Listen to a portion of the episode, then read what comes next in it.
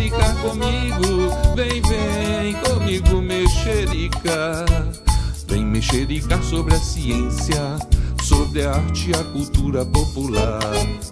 Estamos começando mais um episódio do podcast Mexericos na Maré, o podcast de divulgação científica e cultural produzido pelo coletivo Mexericos na Maré, pelo LabPesca, o Laboratório de Ensino, Pesquisa e Extensão Pesqueira de Comunidades Amazônicas da Universidade Federal do Pará, campus de Bragança, e pelo LabCria, o Laboratório de Extensão, Comunicação e Experimentação Audiovisual do IFPA Campus Bragança.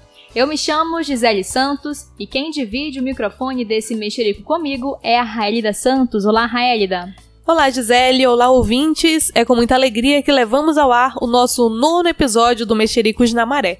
Eu me chamo Raelida Santos e também farei parte desse mexerico de hoje. No episódio passado, com o tema Turistando com Musicalidade, nós abordamos práticas de turismo em unidades de conservação na Amazônia com o professor Abel Pojo, do IFPA Campus Bragança, e a produção musical bragantina com a musicista, multi-instrumentista, cantora e compositora Negra Irá. E se você ainda não ouviu esse episódio, corre para escutar porque está sensacional. O link está disponível no nosso Instagram, arroba Mexericos na Maré. Já no episódio de hoje, vamos mexericar sobre religiosidades, ciência e cultura, com dois convidados para lá de especiais, o professor Rafael Ribeiro e o multiartista Iris da Selva. Nosso programa de hoje está incrível, por isso não sai daí e embarque conosco em mais esse mexericadeiro bom. Vem mexericar comigo, vem, vem comigo mexericar. Vem mexericar sobre a ciência, sobre a arte e a cultura popular. E para começarmos o nosso mexerico em grande estilo, nós vamos logo lhe apresentar os nossos convidados de hoje. Rafael Ribeiro é historiador, mestre em estudos antrópicos, professor substituto da Faculdade de História da UFPA Campus de Bragança.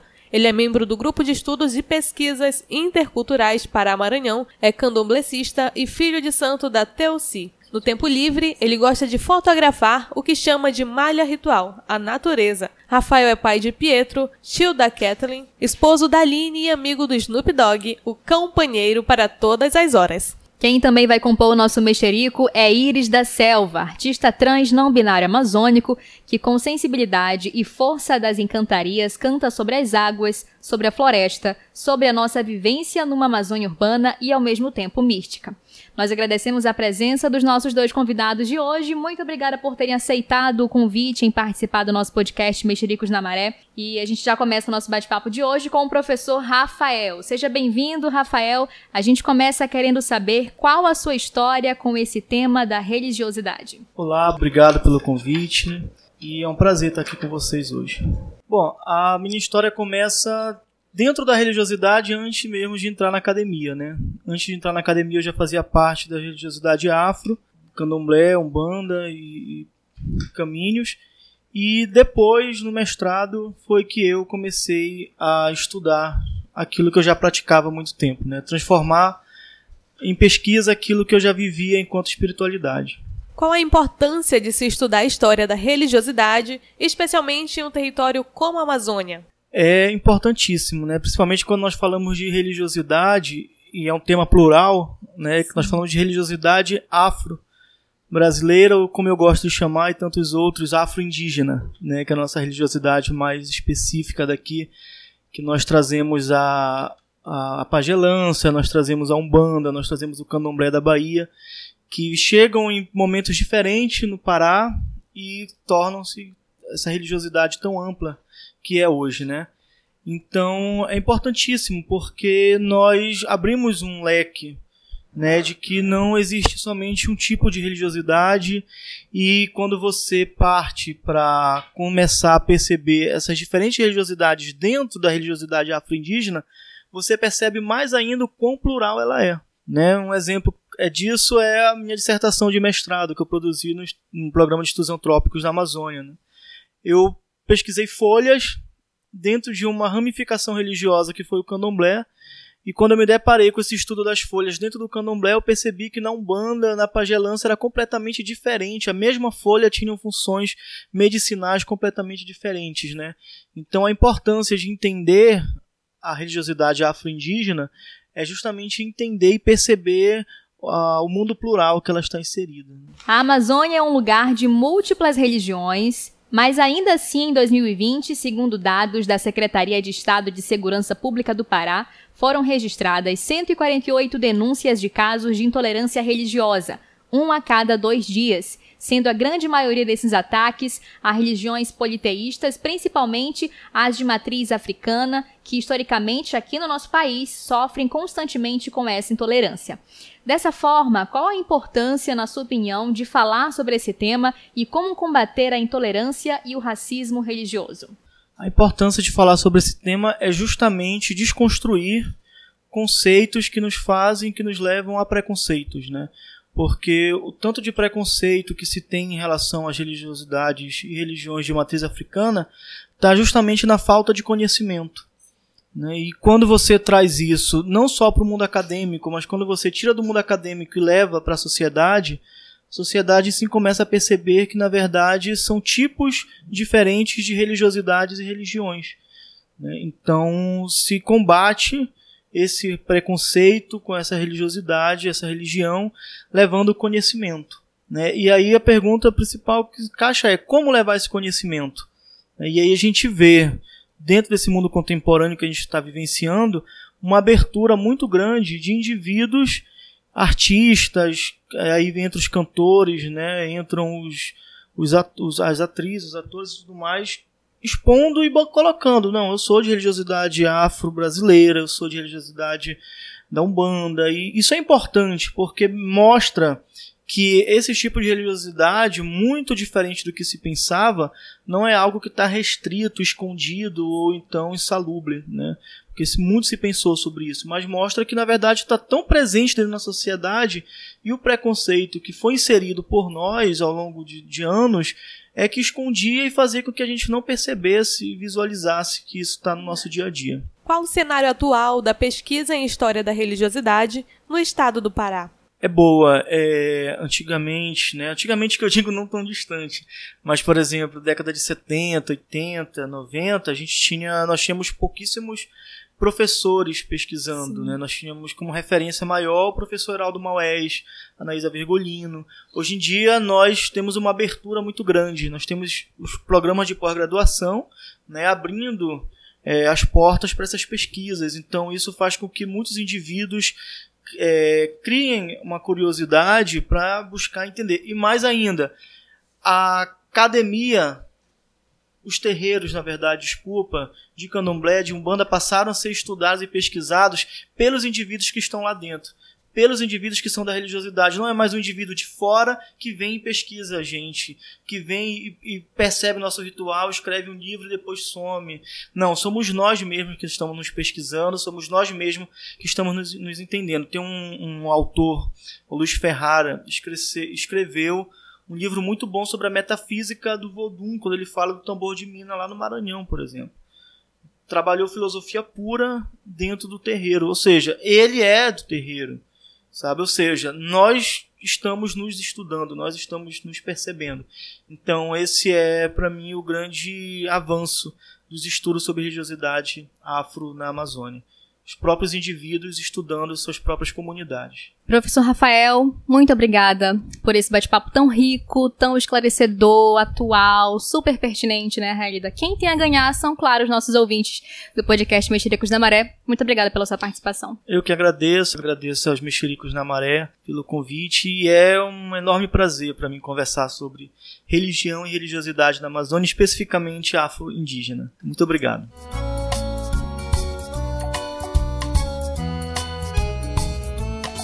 Nesse segundo bloco, a nossa conversa será sobre música e musicalidade amazônica, e para isso convidamos o artista paraense Iris da Selva, com formação técnica em canto pela UFPA.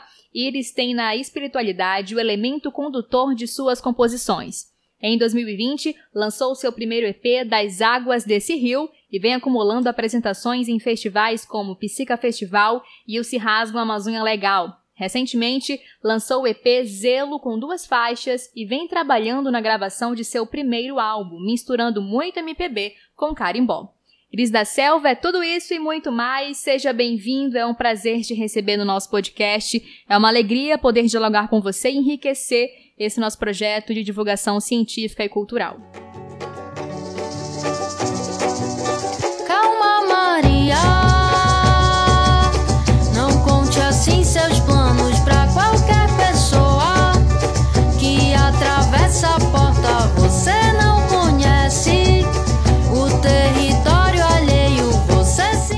Gente, é um prazer pra mim, é uma honra estar aqui. É, Só tô, tô pronto. Você assovia, tudo fica leve. Você não percebe mais a casa inteira fica alegre. Você tem a força do vento. Iris, mistura de MPB com elementos do carimbó. Fiquei curiosa. Explica pra gente um pouco sobre esse caldeirão de sons que a sua arte transmite. Então, eu, eu não sabia que era isso, não. Eu tinha as minhas referências da MPB antes de vivenciar o carimbó. E quando eu comecei a participar das rodas, me aproximar da- dos grupos e, e comecei a tocar carimbó, é, automaticamente meu processo criativo ele foi por esse lugar. A minha sonoridade começou a vir. Então, só que tinha aquela coisa do tocar carimbó com dedilhado, e aí eu já me inspirei também em, em músicas em carimbós que são tocados no violão, que tem bastante no Marajó, inclusive. Aos poucos, quando eu comecei, quando eu precisei entender o que, que eu estava fazendo, eu cheguei a esse lugar, assim, bom, tem MPB aqui porque tem o dedilhado, tem a voz, toda essa voz que a gente está acostumado a ouvir na MPB com essas técnicas. E ao mesmo tempo tem essa tem o tambor ali, tem o tocando banjo ao mesmo tempo. E tem uma temática, né, falando da natureza, falando de religiosidade. Isso está muito presente no carimbó. Eu adquiri isso através do carimbó. Então eu cheguei nesse lugar, assim, né? E, e ver esse. ver a natureza como, como algo sagrado mesmo. O rio como uma entidade, como uma energia que, que é viva. Iris, agora falando um pouco sobre a sua história, de onde você vem e como surgiu essa sua paixão pela música. Eu sou de Coraci e é até difícil explicar, né? De onde vem a paixão pela música. Eu sempre, assim, de- desde criança, né? Eu tive algumas referências em casa, assim, de. Não foi de, de, de dizer que eu conheço muitos artistas, né? Quando eu era criança, assim, porque alguém ouvia muito. É porque a minha família sempre tocou na igreja, frequentava muita igreja. E eu acho que essa musicalidade eu acabei, né? Herdando, gostando, não sei. Eu tinha uma tia, eu tenho uma tia especial, assim, que eu era muito próximo quando era criança. Ela gostava muito de rádio e eu lembro que isso me influenciava, assim, a... eu escutava tudo, qualquer coisa. É, não, tinha, não tinha preconceitos, assim. Isso foi bom, isso me ajuda até hoje. E aos poucos, é, eu lembro que eu comecei a compor antes de tocar. Então eu lembro que assim, com oito anos eu compus alguma coisa, assim, de brincadeira. E aí na adolescência que eu comecei a. que me aproximei do violão, me apaixonei e percebi que eu podia me expressar, falar o que eu sentia é, através do som, das músicas. Então não tinha uma ideia assim de, de. Era realmente uma paixão, um amor. Não tinha essa coisa de perspectiva de que eu iria seguir na música. Era era amor mesmo, era só expressar aquilo que eu não conseguia e que muitas vezes eu não consigo ainda colocar em palavras, né, conversando com as pessoas, mas eu consigo através da melodia e das letras, assim. A espiritualidade e a relação ser humano-natureza são muito presentes nas suas canções. Em Canto para Odoiá, você diz: Vem chegando lá do rio a minha inspiração. Eu nasci do riacho, desemboquei no rio, mãe do corpo das águas vem conduzindo o navio. É muito bonito contemplar a filosofia do carimbó de respeito à natureza. Você pode compartilhar conosco um pouco das suas fontes de inspiração?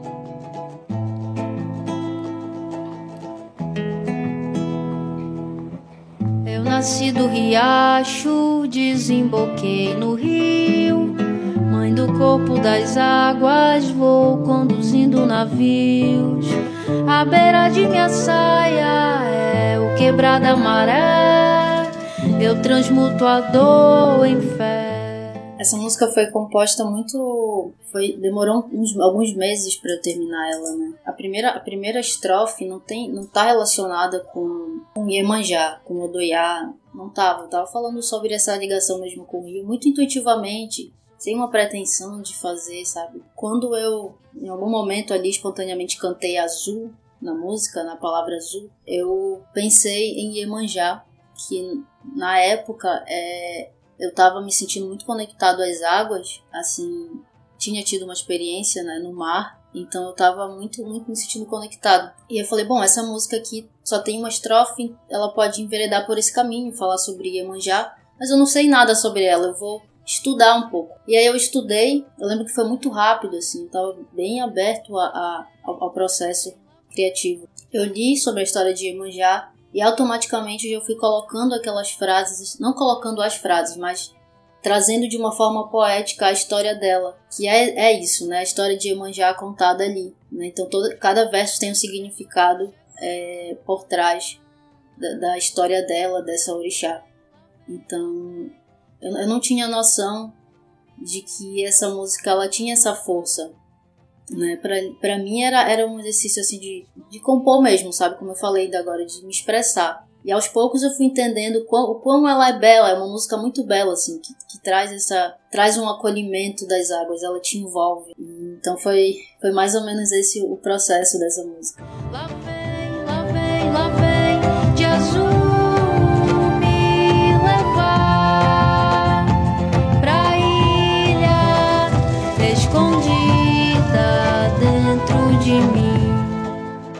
Você vai participar da próxima edição do festival Se Rasgo. Quais são as suas expectativas e como é fazer parte desses grandes festivais como esse? A minha expectativa é conseguir transmitir a ideia que eu quero transmitir no show, que é mostrar é, que eu sou do carimbó, mas eu também não canto só o carimbó. Eu tenho outras composições. Eu tenho composições de antes da minha vivência no carimbó e eu quero trazer trazer isso o show. É, Justamente porque eu, eu me entendo como um artista que pode fazer várias coisas. Eu acredito que posso fazer várias coisas. Então, quando eu penso assim, bom, eu sou do carimbó, mas pô, tem mais aqui. Eu quero que as pessoas saibam que tem mais. Não é só o carimbó. Então, a minha, a minha é, vontade agora é que as pessoas entendam isso, que, eu, que tem outras pautas no meu trabalho também, falando sobre gênero. É, falando sobre é, gênero, questões LGBT. Então, minha expectativa é isso, é ampliar mesmo. É extremamente importante participar do festival grande Acho que, assim, pra gente também, artistas que estão no início, né, a gente precisa dessas oportunidades para ocupar outros, outros festivais também, né? Aqui em Belém ou em outras cidades do Brasil. Então, poder participar no festival aqui, no meu lugar, é, é importantíssimo. Porque também me prepara para outros momentos. Em relação às suas próximas produções, o que podemos esperar de Íris da Selva? Tem muito carimbó vindo por aí?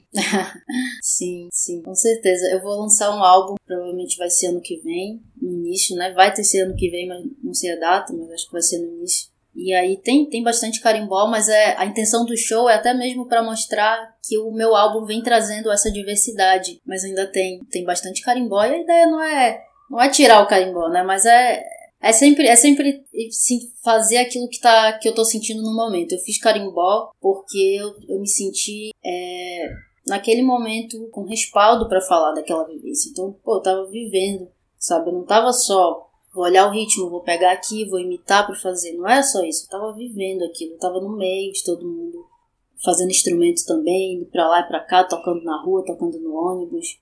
Então, tudo isso influenciou minha vivência, era o que eu estava sentindo. Então, se em algum momento eu parar de vivenciar o carimbó, eu sentir que eu estou fazendo, tô fazendo outra coisa e quiser falar sobre essa outra coisa, eu vou falar. Mas eu já, eu já me sinto parte do carimbó, porque era, era isso que eu estava em busca desde que eu comecei a entender que eu queria seguir uma carreira musical. Eu falei, eu quero uma identidade do meu lugar. Então, eu acho que eu sempre vou falar de carimbó. E eu sempre vou descobrir coisas novas sobre o carimbó. Tu falou sobre é, muitos artistas que falam de carimbó, que vêm de outros lugares, mestres. Eu acho que o carimbó ele é muito generoso, porque é isso, sou eu aqui falando da minha, da minha, meu ponto de vista, de um carimbó urbano, de Coraci, mas tem uma outra pessoa falando de outro lugar do Pará, que vive uma realidade totalmente diferente do carimbó, mas que ainda assim é carimbó. Então é, porque tá dentro de si. Então é isso que eu acho legal, assim, isso que eu acho muito lindo no carimbó, é isso que me faz sempre querer falar do carimbó, porque eu aprendo muito. Então, é isso, assim, acho que sempre vai, vai ter muito carimbó, sabe? Mesmo que diminua, sempre vai trazer uma, uma temática que o carimbó aborda, que é o amor pela natureza, por si próprio, por, esse, por essa preservação de si. Eu acho que isso está muito no meu trabalho, assim. E agora você tem o um espaço aberto, liberado para divulgar o seu trabalho. É, para os ouvintes ficarem interessados onde eles podem encontrar suas produções e fique à vontade para acrescentar o que você precisar. Então, minha principal rede aí é o Instagram, mas tem também o meu canal no YouTube, Iris da Selva no Instagram, Iris da Selva no Spotify, Iris da Selva no YouTube, então não é difícil de achar. Às vezes as pessoas falam Iris da Mata, mas é Iris da Selva, então da Selva, só para não só para não ficar perdido pela internet. Mas é isso aí. Chega lá, principalmente no Instagram, porque lá que eu, que eu falo sobre meus próximos trabalhos, enfim, que eu compartilho as coisas.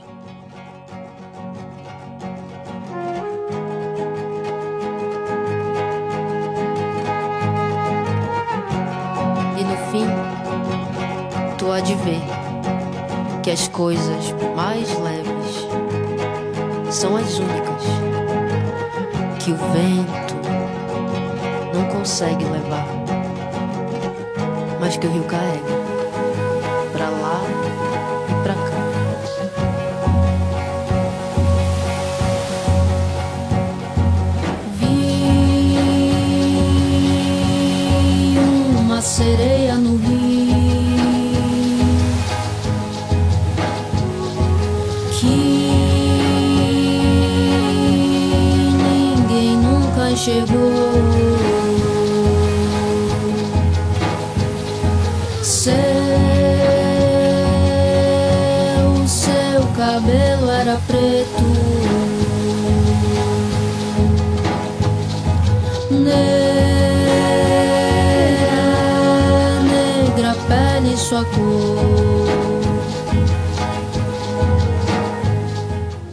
nosso Mexerico de hoje vai ficando por aqui. Te convidamos a nos seguir no Instagram e acompanhar por lá o nosso trabalho. Para isso, basta seguir o arroba labpesca ou arroba mexericos na maré.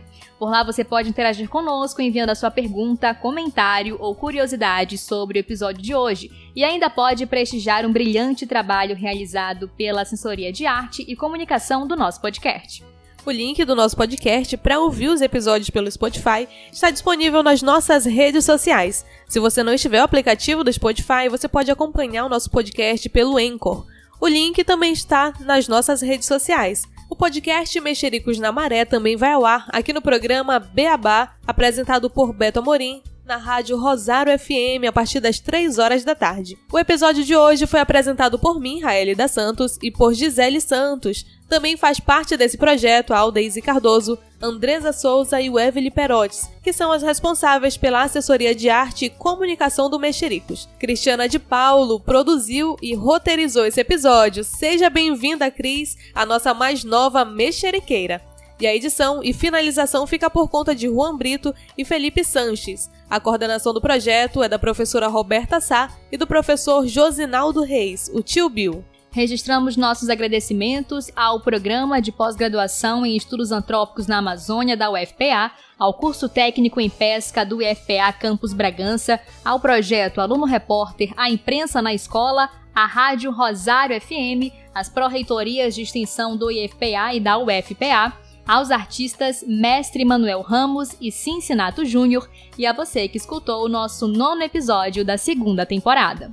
Mexeriqueiros, ficamos por aqui e a gente volta a se encontrar no nosso próximo episódio do Mexericos na Maré. Tá imperdível e você já está convidado para esse próximo Mexerico. Mexericar pela popularização da ciência e das artes é, só aqui no podcast Mexericos na Maré. Vem, vem, vem mexericar comigo, mexericar. Vem mexericar sobre a ciência sobre a arte e a cultura popular.